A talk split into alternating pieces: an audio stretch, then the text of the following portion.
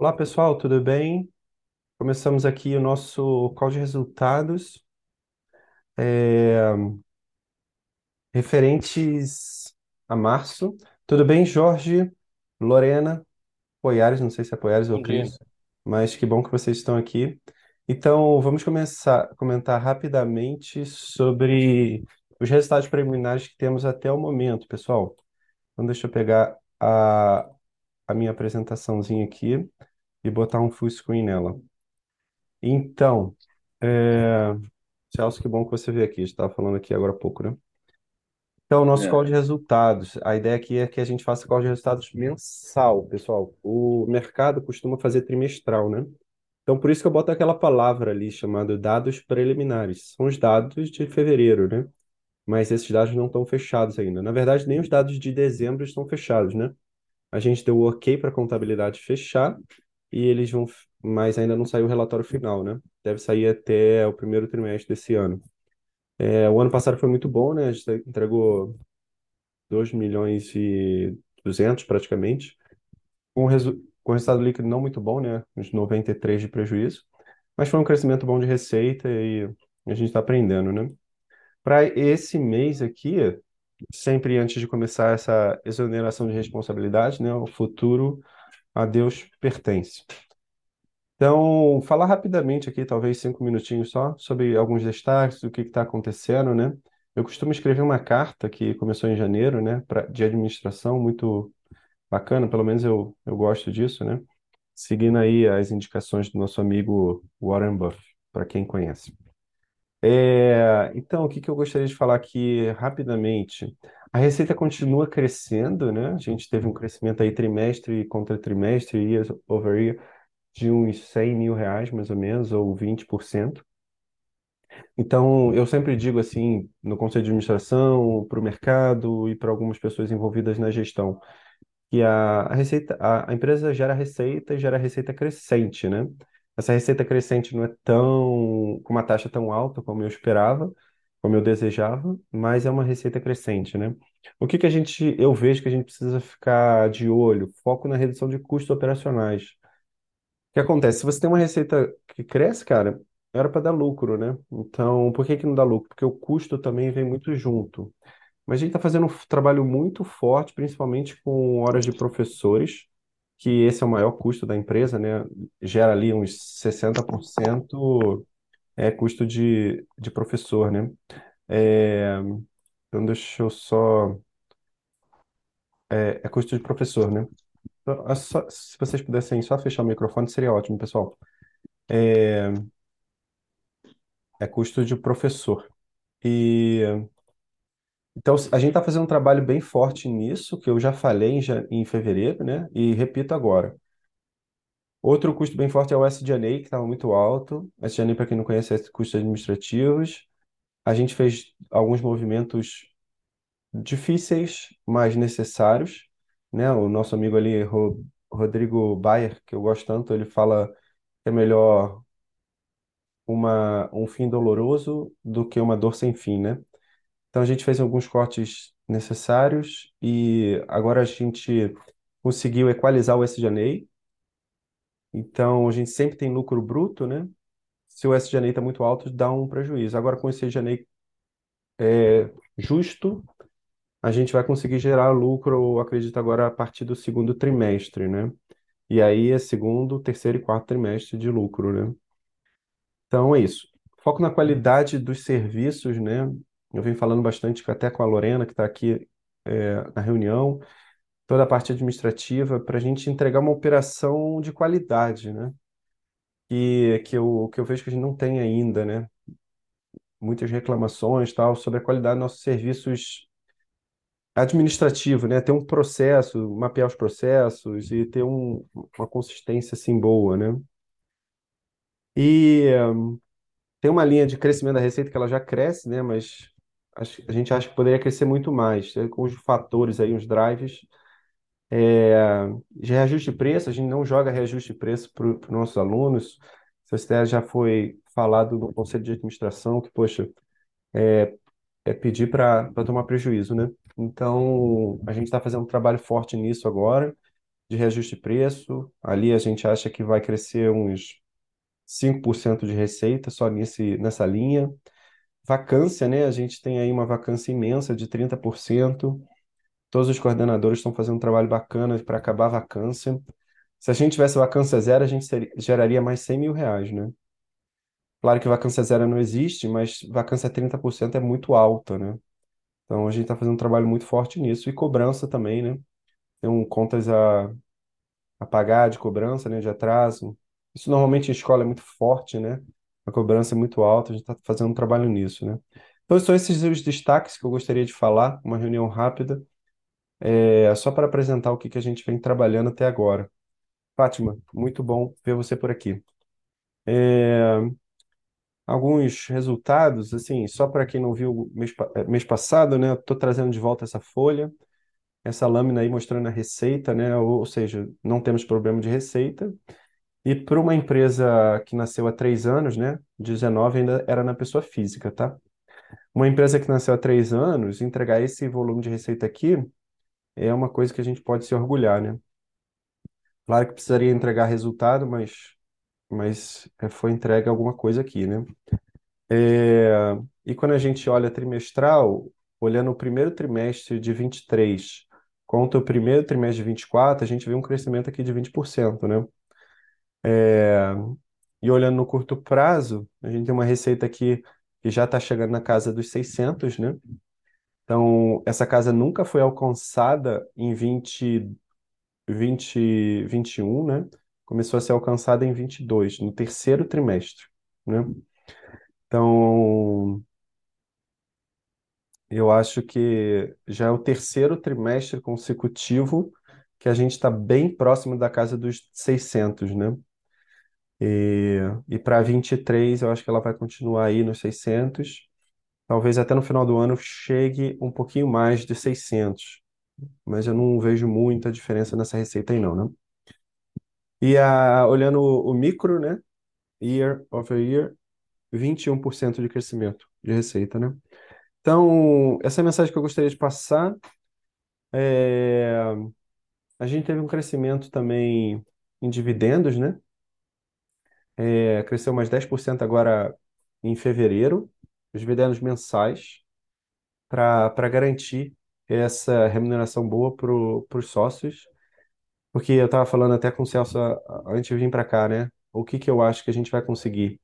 A gente vai criar uma coalizão de famílias que acreditam no projeto e queiram crescer com a gente, recebendo dividendos mensais e dividendos crescentes, é essa estratégia bem americana chamada Monthly Dividends Aristocrats. É, com isso, as famílias vão ter segurança de investir na gente, vão acreditar no nosso projeto e vão comprar nossa participação, né? A gente vai ter uma grande coalizão de famílias é, empurrando esse projeto. Eu não acredito muito em sócios grandes, porque eu já tentei alguns sócios grandes, mas o sócio grande sempre quer levar 20%, 30% da empresa. É, eu também não acredito muito em fundos e tudo mais, né? Porque a nossa marca tem algumas crenças e valores que diferem muito do mercado. Então, então eu não acredito muito nesse, nesse pessoal. Quem eu acredito? Eu acredito nas famílias uma colisão grande de famílias que vão dar pouco dinheiro, 10 mil reais, 2 mil, 10 mil, 20 mil, mas que vai ter uma grande coalizão de famílias impulsionando esse projeto, né? E entregando trabalho de qualidade, né? E se preparando aí para o futuro, para a concorrência que, que vai vir, né? É, a gente continua com a estratégia de é, a gente continua com a estratégia de 23 de aumentar nossa categoria internacional, né? Hoje, 2% da receita vem fora do Brasil, Estados Unidos e Europa e tudo mais, né? Então, a gente quer aumentar essa categoria para 10%, talvez esse ano, ano que vem, né? E começar a movimentar a empresa de Delaware, que a gente tem uma empresa em Delaware, Estados Unidos. É, a gente quer crescer essa empresa, montar um escritório lá, ah, do mesmo jeito que a gente montou um escritório aqui em Curitiba, né? E a gente também tem dupla cidadania, então mais para frente também a gente quer fazer um outro movimento em Portugal, Estados Unidos, eh, Europa, sei lá, e ter esses três escritórios para se proteger de algum ataque assim contra nossos valores e tudo mais, né? Então, é isso. Gostaria de comentar aqui também um, um passo assim que eu fiquei muito feliz. A Bárbara, né? Nossa direção acadêmica, minha esposa também, né? E ela tem 50% da empresa. Ela montou a empresa com a gente, né? É, ela vai ter uma conferência internacional na, na Inglaterra, é, de educação clássica.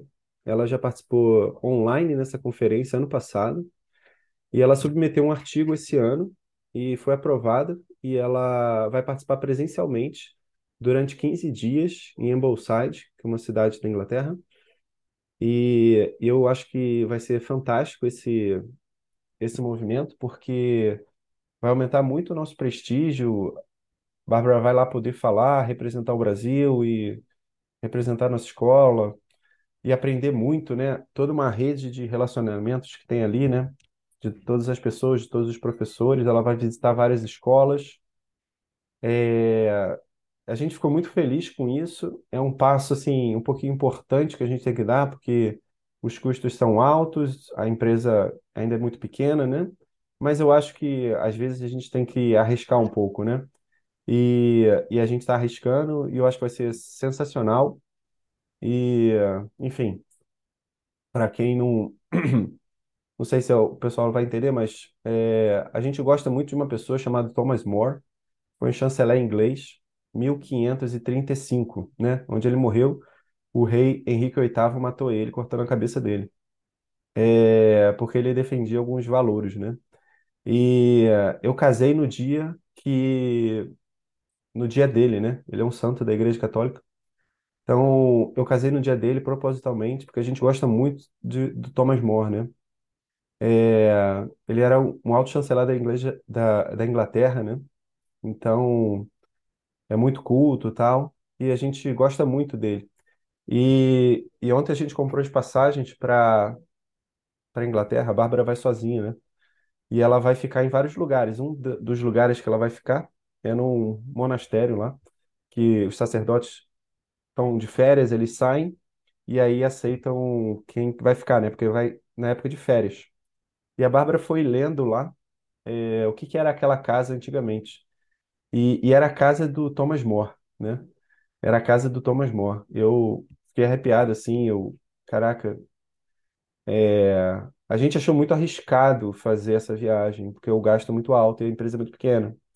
Mas a gente achou que deveria ir pelo feeling. E aí ela, ela vai ficar na casa do Thomas More e ele plantou uma árvore e essa árvore está até agora lá, florescendo, né? Pra gente, assim, foi, foi espetacular. Claro que eu não vou conseguir passar o que eu estou sentindo, porque ninguém aqui talvez nem conheça o Thomas More, mas a gente conhece muito o Thomas More. E ele tem vários vídeos, vários livros, né? Ele tem um livro chamado O Homem que Não Vendeu a Sua Alma. E a biografia dele é sensacional. Ele ficou um ano na Torre de Londres esperando ser morto. É, Só teve duas pessoas que não assinaram o decreto do rei Henrique VIII. Foi Thomas More e o, o bispo é, Fisher, né? Todas as outras pessoas assinaram. É, Então, enfim, é uma coisa que eu gostaria de comentar aqui. Não sei nem se o ambiente, o fórum é esse, mas eu estou muito feliz. Eu gostaria de comentar e eu gostaria que vocês ficassem sabendo. É, eu acredito muito nessa empresa, é uma empresa sensacional. Eu fico muito feliz de, de ver o Schooled, né, que é um um ambiente sensacional que a gente tem, e ver a biografia das crianças, como é que elas, né? Ou seja, a gente está entregando uma oferta educacional sensacional para quem é homeschooler. Que eu acredito que tem 70 mil famílias aí no Brasil, 2 milhões de famílias nos Estados Unidos, e a gente só tem 500 com a gente aqui dentro, né? Então, claro que eu não queria parar no homeschooling, eu queria criar uma House of Brands e, com uma, uma oferta educacional muito grande e muito vasta. Mas, por enquanto, a gente está nessa, nessa frente aqui, né? E eu quero me especializar nessa frente. Então, eu queria falar para vocês, assim, que eu estou focando muito forte na questão do custo. É, se a gente conseguir segurar esse custo, vai vir o resultado financeiro líquido, né? Vai vir um lucro líquido. E aí a gente vai poder fazer investimento, né? Até o Celso Leonardo começou a falar comigo, poxa, Marcos, se você já entregou MVP, né? Então bota gasolina na fogueira, né? Vamos botar gasolina na fogueira e trazer mais gente, né? Eu também acho isso, Celso, mas tem que ir com prudência, né? Porque a empresa é muito pequena. Então é isso, pessoal. Alguma dúvida? Esse foi um update assim rápido do mercado de março de 2023. Rodrigo Moura, muito bem, muito bom ver você por aqui, hein? Gabriel também. O iPhone, que eu não sei quem é. Jorge Alberto está sempre por aqui. E Fátima também. Oi, Marco, é o Leandro. Opa, Cipriane, tudo bem? Que bom ver você por aqui. Muito bom, Muito bem, obrigado. Também é bom revê-lo. que bom. Ah, alguma dúvida, comentário? Então, não tendo mais dúvidas, vamos finalizar aqui o nosso update rápido para o mercado, qual de resultados. Eu acho que bateu 17 minutos, muito rapidinho. E eu gostaria de falar também que hoje vai ter a aula magna do Via de outono, né? O, o Via é nosso maior pro, produto, né? Que é onde você matricula a sua criança para todas as matérias, um ticket aí de mil, dois mil reais por criança. É, vai ser feita hoje, oito e meia da noite, com a Bárbara, né? Ela vai apresentar os coordenadores, explicar o projeto. É, a gente abre matrículas o Via três vezes ao ano, em janeiro, em, na, na, no verão, né? no outono e na, no inverno. Né? Então a gente está bem feliz, né, Lorena? Vamos ver se conseguimos aí mais umas 100 matrículas, 200 matrículas, crescer a receita aí. A gente está pensando em crescer a receita aí uns, uns 20 mil reais nesse lançamento. É, a nossa receita atual está na casa de 170, 180, né? Então a gente, com esse lançamento, a gente é, quer botar ela na casa dos 200, né?